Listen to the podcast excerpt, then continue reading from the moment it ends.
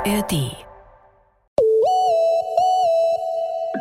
Es soll der nächste große rechtliche Schritt für die queere Community sein, das Selbstbestimmungsgesetz. Das soll in Zukunft regeln, wie trans, inter und nicht-binäre Menschen zum richtigen Vornamen oder den richtigen Geschlechtseintrag zum Beispiel im Reisepass kommen.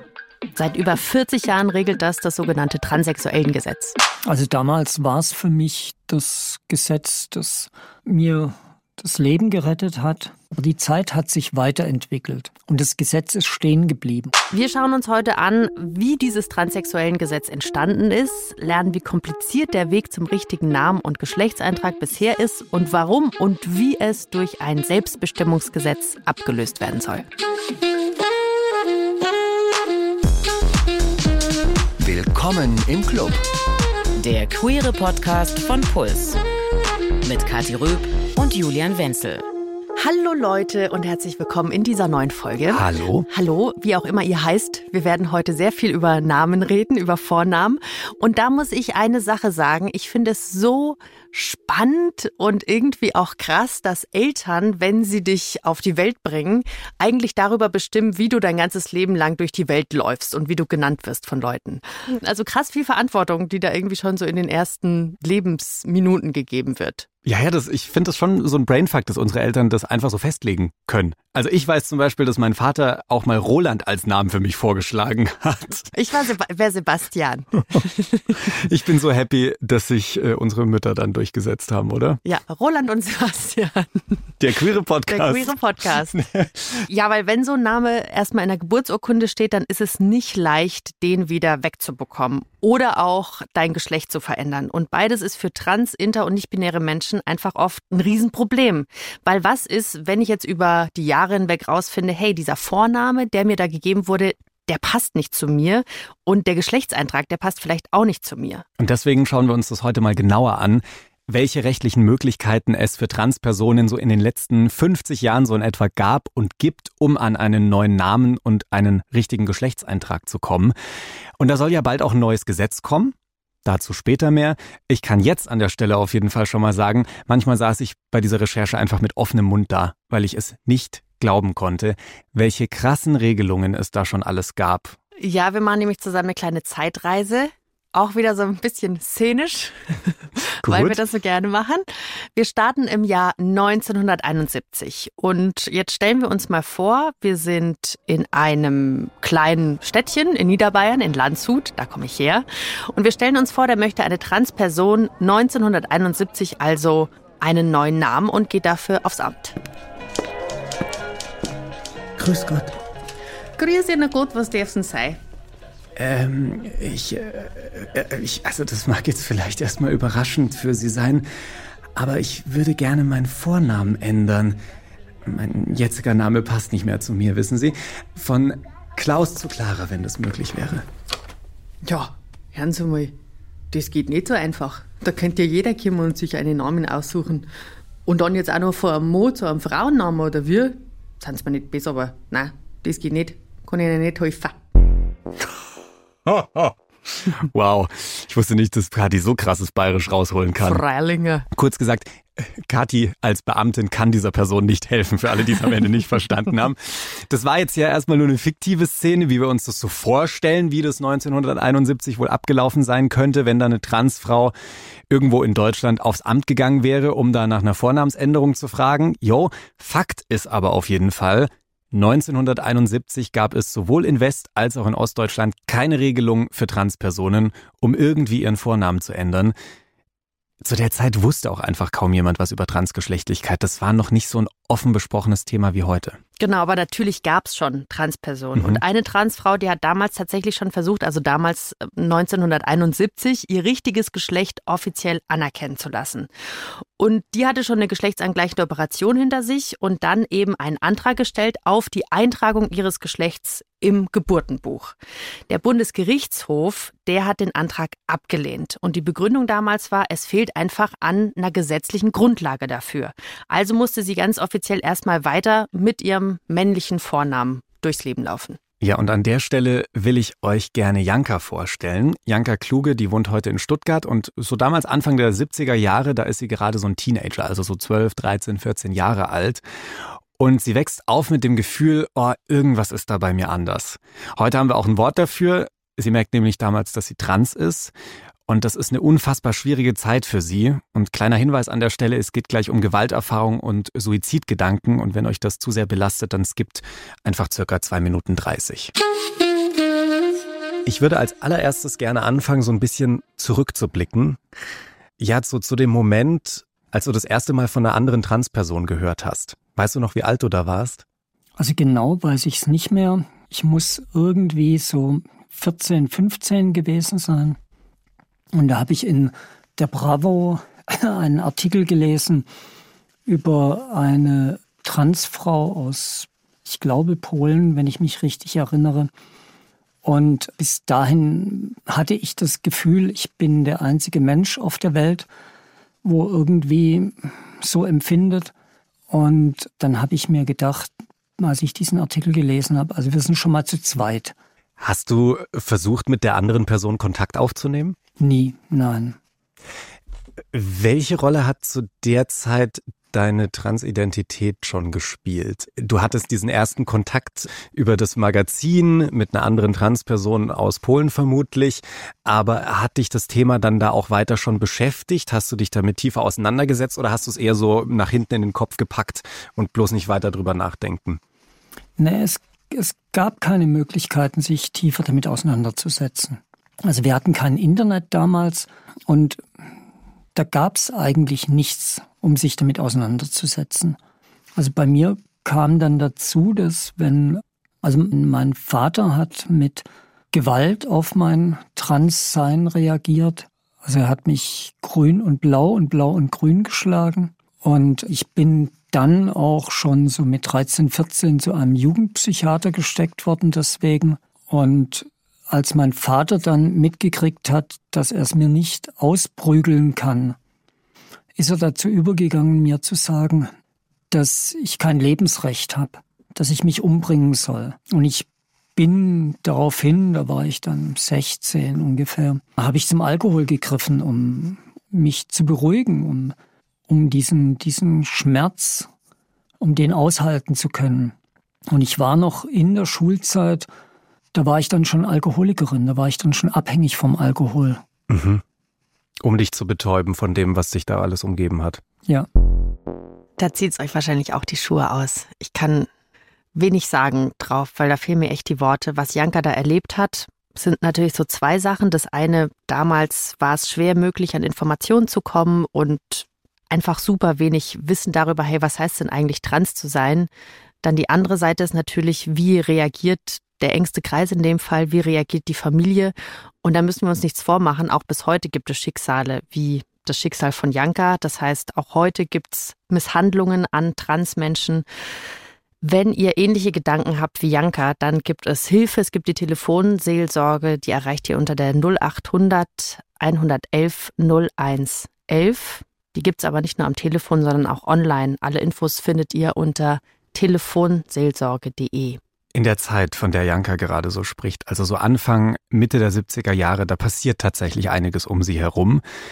Also ich rede jetzt nicht so im privaten Umfeld, sondern so auf Länderebene. Und zwar 1972, da führt Schweden als tatsächlich erstes Land weltweit ein Gesetz für Transmenschen ein, das ihnen ermöglicht, eben offiziell den Namen und den Geschlechtseintrag in Dokumenten zu ändern. Große Revolution. Und 1976 zieht tatsächlich auch die DDR mit einem Gesetz nach. Wir hatten in unserer Folge drüber geredet, dass die mit Gesetzen so ein bisschen früher dran war. Aber wie war das jetzt für Transmenschen? War das für die dann einfacher damals als in der BRD? Nee, also das wäre jetzt dann auch ein bisschen zu sehr geschönt. Also es gab zwar dieses Gesetz, aber die Anwendung dieses Gesetzes war total unbekannt und allgemein gab es auch sehr, sehr wenig Informationsquellen in der DDR zu Transidentität. Fast schon so ein bisschen, als wollte man, dass das bloß kein großes Thema wird. Deswegen auch so dieses Gesetz, so damit die paar Leute, die das irgendwie dann so schnell, weißt du, so schnell erledigt ist, abgehakt so ein bisschen. Aber von all dem, was da drumherum passiert, bekommt Janka zu der Zeit sowieso überhaupt nichts mit.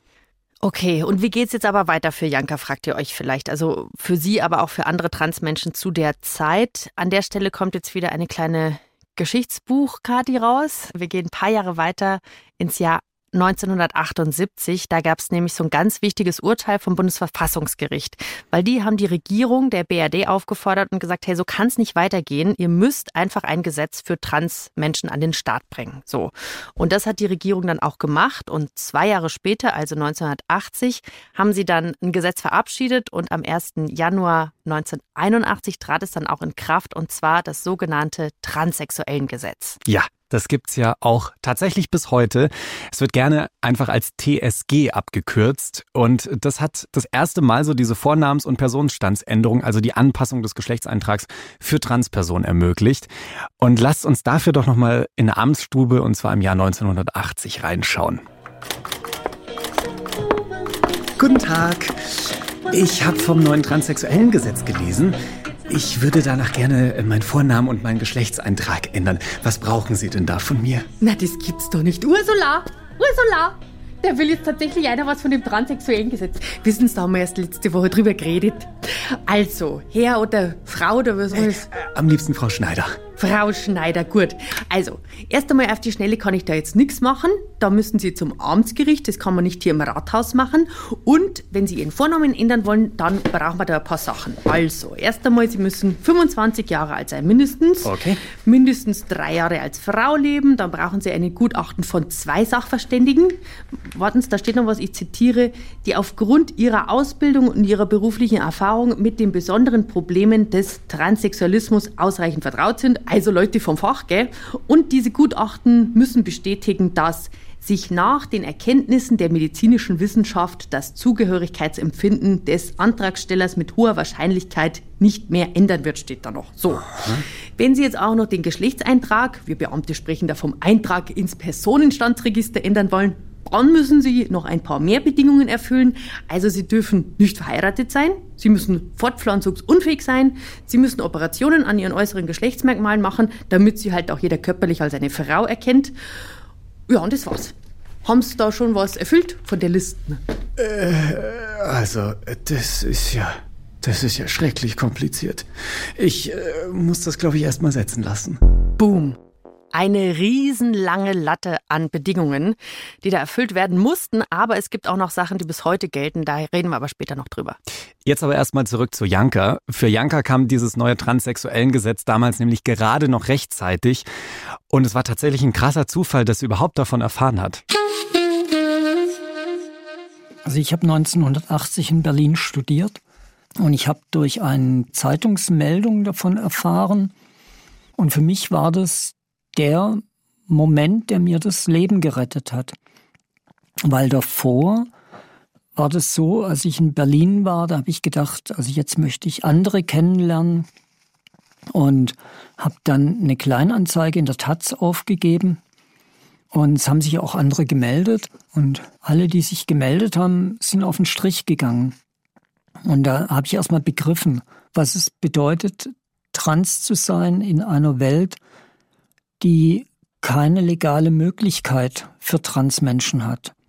Also dass praktisch nur das Rotlichtmilieu bleibt oder wie Romy Haag als Künstlerin zu arbeiten. Und dann habe ich ja gedacht, wenn das so alles so schlimm ist, vielleicht bin ich doch schwul, wie meine Umgebung zu mir gesagt hat. Und bin dann in die schwule Community in Berlin gegangen, habe ein ganz kleines bisschen Travestie gemacht, und habe festgestellt, dass ich nicht schwul bin. Das war dann Sommer 1980 und, und da wollte ich mich dann umbringen. Da habe ich dann keine Chance gesehen, für mich zu leben. Also als schwuler Mann nicht, als Frau nicht. Diese Option zu sagen, am Wochenende mal ein Kleid anziehen und dann irgendwie in die Disco gehen, das war nicht meine Option, das war nicht meine Welt. 1981 trat das Transsexuellengesetz ja dann wirklich in Kraft. Hast du das TSG dann auch gleich benutzt? Na, ich konnte ja nicht. Ich war noch nicht 25.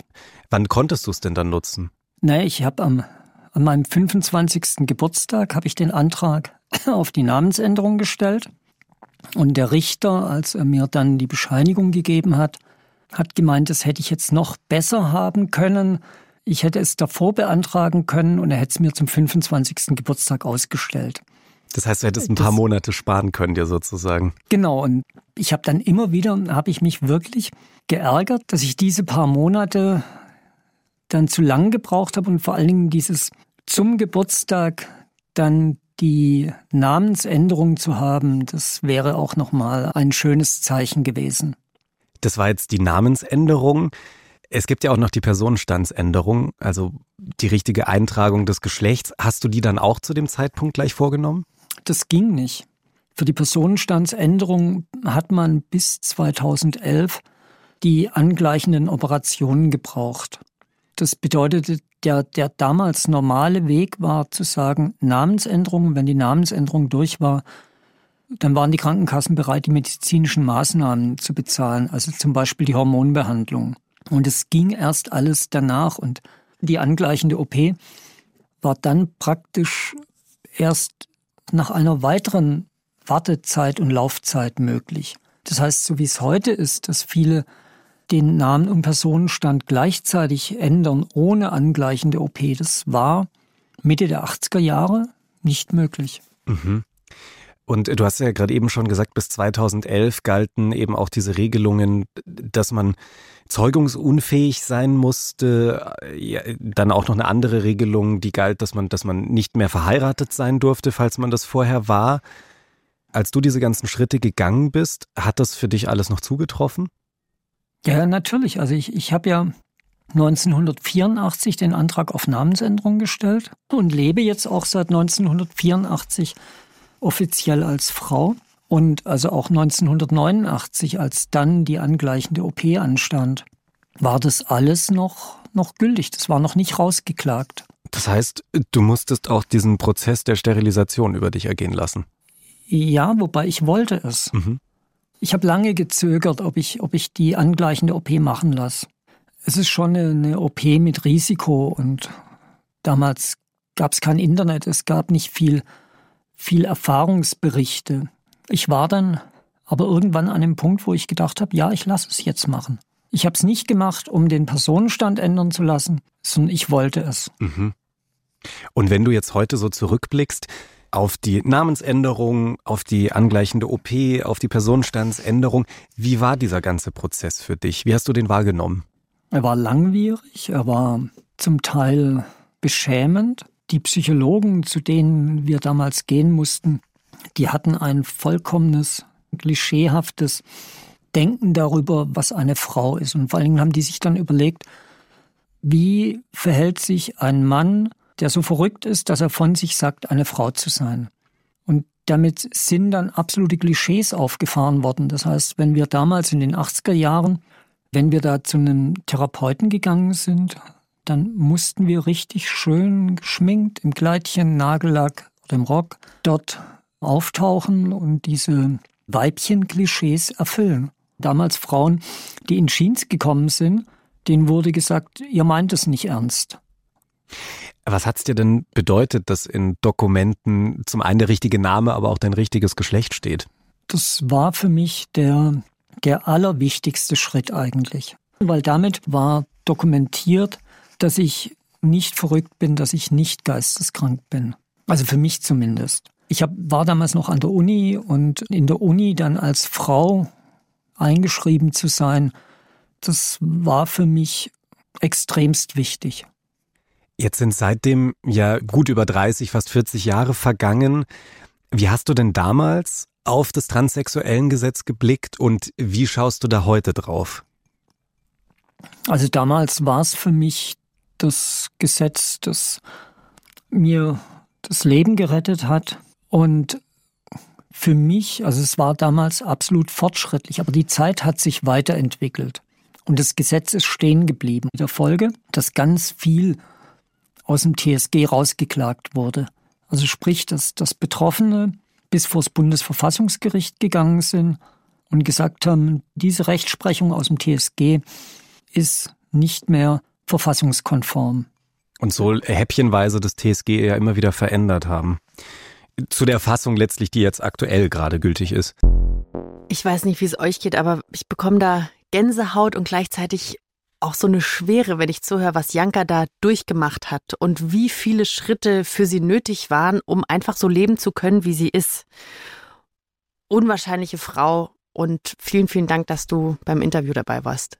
Es war auch eines meiner krassesten Interviews, die ich bisher geführt habe. Und dieses transsexuellen Gesetz, um das sich sicher die ganze Zeit dreht, ist eben bis jetzt immer noch gültig. Janka hat es aber schon erwähnt, es wurde immer wieder was am TSG verändert. Also als allererstes fiel diese Altersgrenze von 25 Jahren. Dann wurde die Voraussetzung entfernt, dass die Person unverheiratet sein muss. Und zuletzt wurde eben 2011 die Bedingung der Zwangssterilisation entfernt. Außerdem muss jetzt nicht mehr zwangsläufig eine geschlechtsangleichende OP oder Hormontherapie stattfinden, bevor der Personenstand geändert wird. Das bedeutet also auch, seit 2011 sind die rechtlichen Anforderungen, was jetzt Vornamensänderung und Personenstandsänderung angeht, gleich. Okay, seit 2011. Jetzt überlege ich mal, wo war ich 2011? Da war ich noch in der Schule und bis dahin mussten Transpersonen noch geschlechtsangleichende OPs machen, damit ihr Geschlecht überhaupt offiziell anerkannt wurde. Ne? Mhm. Und ihnen wurde damit ja auch jede Möglichkeit genommen, vielleicht zum Beispiel mal Kinder zu bekommen oder so. Und der Staat hat sich da ja aufs krasseste in die intimsten Angelegenheiten eingemischt. Das ist absurd und es macht mich ehrlich gesagt auch ziemlich wütend. Ja, im aktuellen Koalitionsvertrag schreiben SPD, Grüne und FDP deshalb auch, ich zitiere mal, für Trans- und Interpersonen, die aufgrund früherer Gesetzgebung von Körperverletzungen oder Zwangsscheidungen betroffen sind, richten wir einen Entschädigungsfonds ein. Ich habe da auch gefragt, wann denn so eine Entschädigung kommen soll. Und darauf heißt es, dieser Entschädigungsfonds steckt noch in der Vorbereitung und genauer wird's nicht. Ich habe darüber auch mit Janka gesprochen, mit Janka Kluge, und die findet übrigens gerade für Interpersonen so einen Entschädigungsfonds sehr, sehr wichtig.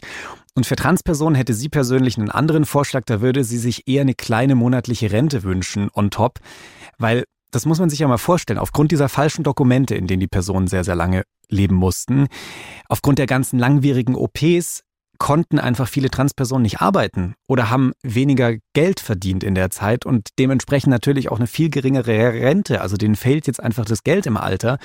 Und das haben viele Leute gar nicht auf dem Schirm, wahrscheinlich auch, weil es geht in Anführungszeichen nur um ein paar tausend Leute. Gerechnet auf alle RentnerInnen, die es in Deutschland gibt, sind es nicht viele. Aber für die ist es so ein wahnsinnig schwieriger Einschnitt in ihrem Leben gewesen, der rechtlich auch vorgenommen wurde, dass da eine Entschädigung schon, so sagt es auch Janka, total angebracht wäre. Ja, und was ich dann nochmal betonen will, das hat Janka ja auch kurz angesprochen, dass all diese Schritte, die dann zu Veränderungen geführt haben am TSG, die wurden ja von Individuen begangen. Also es das heißt, das Bundesverfassungsgericht hat jetzt nicht gesagt, ah ja, stimmt, uns fällt auf, wir müssen da was ändern, sondern es waren immer Leute, die vor das Bundesverfassungsgericht gegangen sind und gesagt haben, hey, so darf dieses Gesetz nicht aussehen, da muss sich was verändern, weil das ist verfassungswidrig. Also freiwillig hat sich da nichts getan, sondern es mussten immer kämpferische Personen sein. Auch das dürfte eigentlich entschädigt werden. Oder anerkannt werden zumindest. Ist ja auch wichtig. Und jetzt sitzen wir hier alle hier zusammen. Wir haben 2023. Excuse me, wir haben 2023. Und das transsexuellen Gesetz gibt's halt immer noch. Es ist über 40 Jahre alt und einige Abschnitte sind zwar nicht mehr gültig, aber an und für sich gilt dieses Gesetz auch heute noch und ganz viele Menschen sind damit unzufrieden, wie ihr euch wahrscheinlich jetzt schon vorstellen könnt, wenn ihr bisher zugehört habt. Das geht natürlich schon mit dem Namen los. Also schließlich hat das Gesetz ja nichts mit Sexualität zu tun. Es geht um Geschlechtsidentitäten. Transsexualität ist da schon länger nicht mehr das passende Wort, das man dafür verwendet. Und größter Kritikpunkt ist aber vor allem, dass es immer noch diese zwei Gutachten braucht. Die sind zum einen teuer, also wir reden da so über 2000 Euro, die die Leute selbst bezahlen müssen und für die krass intime Fragen gestellt werden. Also intime Details aus der Kindheit, Fragen zum Sexualverhalten, welche Unterwäsche man trägt, das empfinden viele als sehr entwürdigend. Und all das nur um dann vom Amtsgericht offiziell das Go zu bekommen. Ja, bei dir ist die Personenstandsänderung gerechtfertigt ist ein krasser Aufwand. Ja, und deswegen fordern ja schon viele Leute ganz lange, dass dieses transsexuellen Gesetz abgeschafft wird oder abgelöst wird durch ein Selbstbestimmungsgesetz. So, aber was macht jetzt dieses Selbstbestimmungsgesetz und was macht es dann besser?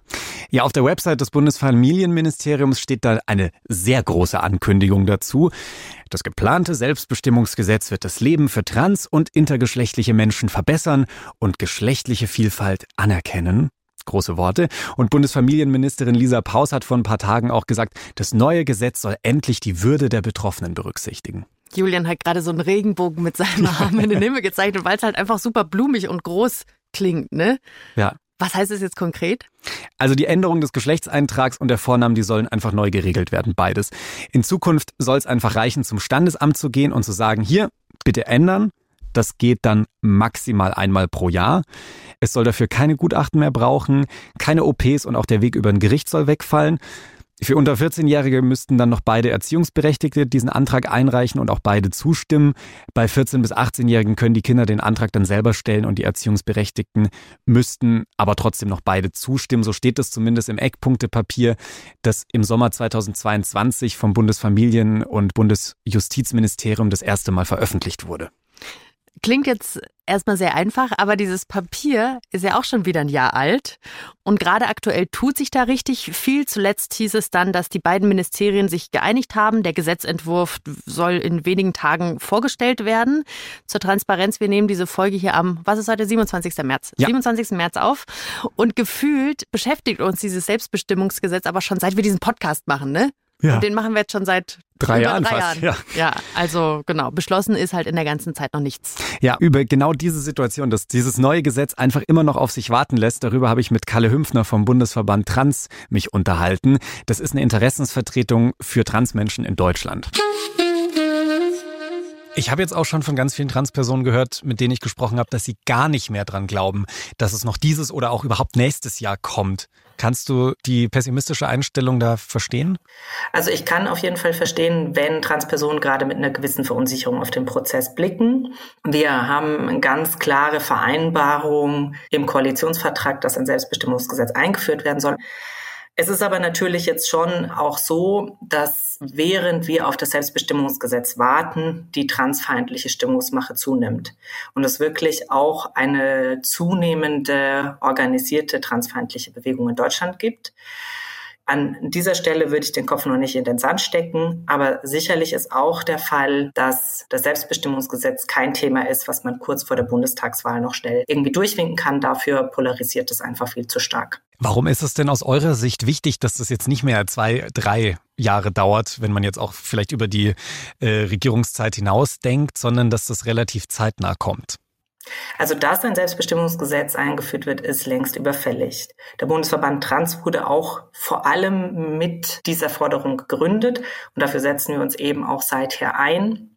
Und es gibt eben auch aktuell sehr viele Transpersonen, die wirklich auf diese gesetzliche Änderung warten, die jetzt in so einem Stadium leben, dass die Dokumente nicht zu ihrem Aussehen oder zu ihrer Identität passen. Und das ist unglaublich belastend im Alltag. Jetzt hast du ja selber schon noch angesprochen, es gibt ja gerade eine wahnsinnig große Diskussion rund um dieses Selbstbestimmungsgesetz oder ausgelöst davon über Transpersonen ganz allgemein. Wie nehmt ihr so die Diskussion darum wahr? Ja, ich würde sagen, also die Diskussion überrascht immer wieder, in, in welcher Dimension sie stattfindet, weil tatsächlich muss man das ja auch nochmal ein bisschen entdramatisieren und sagen, worum geht's denn eigentlich? Also Selbstbestimmungsgesetz betrifft eher einen kleinen Teil der Bevölkerung, nämlich die Personen, die sagen, mein Geschlechtseintrag ist nicht der passende für mich. Und trotzdem wird daraus eine riesige mediale Debatte, weil natürlich auch viele Personen das wahrnehmen als einen Punkt, an dem zum allerersten Mal vielleicht öffentlich über Transgeschlechtlichkeit gesprochen wird. Und das ist ein Thema, was viele Menschen aus unterschiedlichsten Gründen fasziniert und manche Personen vielleicht auch irritiert und abschreckt, weil es bestimmte vermeintliche Sicherheiten über was ist eigentlich Geschlecht oder was ist eine geschlechtliche Identität oder wie viele Geschlechter gibt es eigentlich, das bringt das ins Wanken. Und ich merke einfach immer wieder bei der Debatte rund um Selbstbestimmungsgesetz, wir haben einen enormen Aufholbedarf in unserer Gesellschaft, uns mit Transgeschlechtlichkeit zu beschäftigen. Und an diesem Punkt wird das einfach so sehr deutlich, weil ähm, auf auf einmal dieses Thema präsenter wird und sich sehr, sehr viele Personen darauf stürzen und da ihren ganz persönlichen Prozess der Auseinandersetzung durchlaufen. Ja, guter Punkt. Und ich denke dran, dass wir ja im Podcast schon sehr viele nicht-binäre und trans- und Intermenschen kennengelernt haben, bei denen viele irgendwie warten. Also die haben dann in ihren Dokumenten eben noch nicht den richtigen Geschlechtseintrag, weil sie sagen, ja, diesen Prozess spare ich mir jetzt mal, sondern das Selbstbestimmungsgesetz, das wird schon irgendwann kommen. Und es ist im Alltag halt echt schwierig. Das hat auch eine Mutter erzählt von einem Transkind. Vor ein paar Wochen war das im Deutschlandfunk, so ein Beitrag.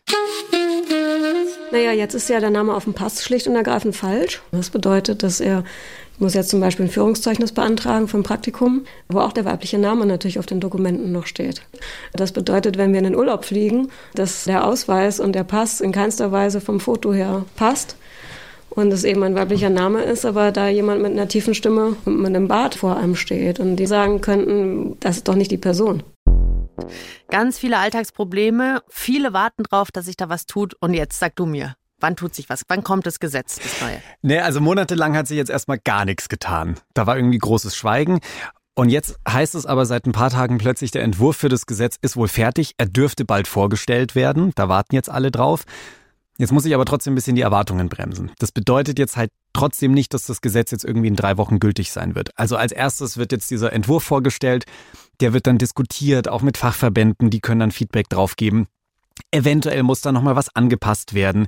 Dann muss darüber abgestimmt werden. Also bis dieses Gesetz tatsächlich gültig sein wird, das wird noch Monate dauern. Selbst wenn es schnell geht. Und Kalle Hümpfner, ihr erinnert euch vielleicht vom Bundesverband Trans, hat uns zu diesen aktuellen Entwicklungen noch geschrieben, wir freuen uns sehr, dass die federführenden Ministerien jetzt endlich eine Einigung beim Selbstbestimmungsgesetz erreichen konnten. Die lange Wartezeit seit der Veröffentlichung der Eckpunkte haben in den Communities für Frustration, aber auch für Verunsicherung gesorgt. Das ist ganz klar. Und diese Verunsicherung kommt sicher auch daher, dass sie natürlich auch ganz viel Gegenwind bekommen, sowohl in der Politik als auch einfach in der Gesellschaft. Das sind dann immer so Punkte wie zum Beispiel die bayerische Familien- und Sozialministerin Ulrike Schaaf, die hat gesagt, sie hat die Sorge, dass die Leute ihr Geschlecht dann wie Socken wechseln könnten, hat sie wirklich so gesagt. Und andere haben dann Angst davor, dass Männer so kurz zum Standesamt gehen können, ihren Geschlechtseintrag ändern und dann Zugänge zu Frauenräumen oder Toiletten oder so haben. Das ist auch immer ein Riesen Punkt oder auch der Punkt, hey, wie ist es dann bei StraftäterInnen, die könnten doch dann davor, vor der Haftstrafe, einfach eine Geschlechtsänderung machen und so. Das ist nur so ein paar Argumente, die immer wieder kommen und angesprochen werden. Und einige wollen eben nicht akzeptieren, dass die Geschlechtsidentität, also auch der Geschlechtseintrag in einem Dokument nichts mit dem biologischen Geschlecht, also das, was zwischen deinen Beinen oder hier oben rumwobbelt oder auch nicht, ähm, dass es damit nichts zu tun haben muss. Und die Stimmung darum ist natürlich gerade jetzt in den letzten Monaten einfach super aufgeheizt. Darum. Ja, und diese Diskussion, die haben wohl auch die aktuellste Fassung dieses Gesetzesentwurfs zumindest beeinflusst. Der ist offiziell noch nicht vorgestellt. Der wird jetzt erst noch vorgestellt, aber äh, zuletzt wurde wohl ergänzt, dass zwischen Antrag und tatsächlicher Änderung eine dreimonatige Wartezeit eingebaut werden soll. Mhm. Also du stellst den Antrag, dann musst du drei Monate warten, bis dann alles offiziell geändert ist. Und es soll noch ein Abschnitt in den Entwurf, der sagt, im Streitfall zählt das Hausrecht. Also das heißt, es wäre vollkommen okay, wenn Personen zum Beispiel, sagen wir, in die Frauensauna oder in Schutzräume wegen körperlicher Merkmale der Zutritt verweigert wird. Und das ist so ein Punkt, Kathi guckt mich gerade auch schon maximal irritiert an, in der queeren Community wird es von vielen als Schlag ins Gesicht gewertet, sollte das tatsächlich so kommen, weil hier Diskriminierung ja nicht abgebaut wird, sondern eher nochmal so fix reingeschrieben und darauf hingewiesen wird, wie man denn diskriminieren kann. Andererseits muss ich an der Stelle auch zur Vollständigkeit her sagen, das war bisher auch schon möglich. Also es wird jetzt nur noch mal explizit darauf hingewiesen. Ja, aber lass es mal durchspielen. Also das heißt, wenn ich jetzt zum Beispiel in die Frauensauna gehen würde als Transfrau, dann könnte eine Bademeisterin zu mir sagen, hey, du hast da scheinbar was zwischen deinen Beinen, du kommst hier nicht rein. Ja, aber das könnte auch genauso sein, so das Kinn ist, ist der Person zu kantig und sagt dann so, hey, ich glaube nicht, dass du hier hingehörst. Ja, krass. Also super verständlich, dass trans- und inter- und nicht-binäre Menschen da einfach auch Ängste haben, was da jetzt alles drinstehen wird am Ende, ne? Absolut. Und an der Stelle lohnt es sich vielleicht mal ins Ausland zu gucken. In zwölf Ländern gibt's nämlich schon so eine Art Selbstbestimmungsgesetz. Von Argentinien bis Neuseeland quer verteilt. Ab Januar 2024 kommt zum Beispiel auch noch ein 13. Land dazu, und zwar Finnland. Mhm. Es gibt also schon mehrere Beispielländer, wo wir einfach hinschauen können und die auch zeigen, also Chaos und Anarchie so wie manche das befürchten, ist da jetzt noch nicht ausgebrochen. Also weder wurde in den Ländern in nennenswerter Zahl irgendwie problematische Vorfälle bekannt, noch gab es irgendeinen Run auf die Ämter, um irgendwie millionenfach Vornamen und Geschlechtseintrag wild zu ändern. Es kamen halt einfach die Leute, die es sowieso wollten, für die dieses Gesetz auch in erster Linie gedacht ist. Okay, jetzt machen wir mal einen Cut. Wir sind durch die Zeit geswiped und haben unterschiedliche starke Menschen aus der Community kennengelernt. Und das ist, was ich mir besonders behalte nach dieser Folge, dass eben ganz viel, was dieses Selbstbestimmungsgesetz jetzt erreichen soll oder auch die Änderungen, die im transsexuellen Gesetz kamen, auf Schultern Menschen liegt. Und ich finde, darin erkennt man auch ganz gut, wie so die allgemeine Debatte um auch Gender generell in der Gesellschaft ist und wie kritisch damit ganz oft umgegangen wird. Und zu Transfeindlichkeit, weil das ja auch ein riesengroßes Thema ist, haben wir eine Folge für euch im Backofen, die liegt in der ARD Audiothek. Klickt da einfach nochmal rein und hört, was da so geht. Den Link, den packen wir euch auch nochmal in die Show Notes. Mir persönlich bleibt vor allem im Kopf, was Kalle Hünfner da vorhin gesagt hat. Also, dass viele sich ausgelöst von dieser neuen Gesetzidee vielleicht das allererste Mal mit dem Thema Geschlecht und Gender und Genderidentitäten und was macht eigentlich ein Mann, was macht da so eine Frau aus beschäftigen. Für viele aus der queeren Community sind es ja alltägliche Themen. Wir mhm. sprechen da auch ständig drüber. Aber viele andere bekommen davon ja gerade das erste Mal mit, dass man darüber nachdenken kann. Da könnten also, vermute ich jetzt mal, noch so einige Debatten auf uns zukommen. Und ich bin wirklich gespannt, wie das ausgeht, weil dass das TSG mal ein wichtiger Schritt war, aber halt nicht mehr zeitgemäß ist, das habe ich heute aber sowas von glasklar verstanden. Total. Und ihr vielleicht auch oder vielleicht habt ihr andere Sachen aus der Folge mitgenommen als wir. Dann schreibt uns doch gerne zum Beispiel eine Mail an willkommen im Club at deinpuls.de oder eine DM auf Instagram oder über Spotify. Das ist jetzt auch möglich. Ja, und wir hören uns dann in der nächsten Woche mit einer neuen Folge wieder. Und da feiern wir dann die schwarze queere Community und lernen Ikonen kennen, die für die ganze queere Community super wichtig waren. Bis dahin, macht's gut. Ciao. Redaktion Mila Hahner, Julian Wenzel und Alex Reinsberg. Produktion Kajetan Bernrieder. Sounddesign Benedikt Wiesmeier und Enno Rangnick. Grafik Christopher Roos von Rosen, Max Fesel und Fabian Stoffers. Puls. Ho, ho, ho, und ihr seid doch da. Ja, es hat sich langsam rumgesprochen, dass da am Ende noch ein kleiner Tipp auf euch wartet. Diesmal als kleiner Tipp von uns an euch, Podcast-Kollegin Miriam Davutwandi, die spricht das in ihrem Podcast an, was in der Gesellschaft oft tabuisiert wird, und zwar psychische Gesundheit und Depressionen. Und Depressionen, Leute, es gibt allein in Deutschland fünf Millionen Menschen, die davon betroffen sind. Wir sollten auf jeden Fall mehr darüber sprechen. Deswegen hört den Podcast. Er heißt Danke gut. Und Miriam redet da mit Promis über Pop und Psyche, zum Beispiel auch mit dem Hamburger Rapper Anso, da spricht sie über Schlafstörungen und Tinnitus.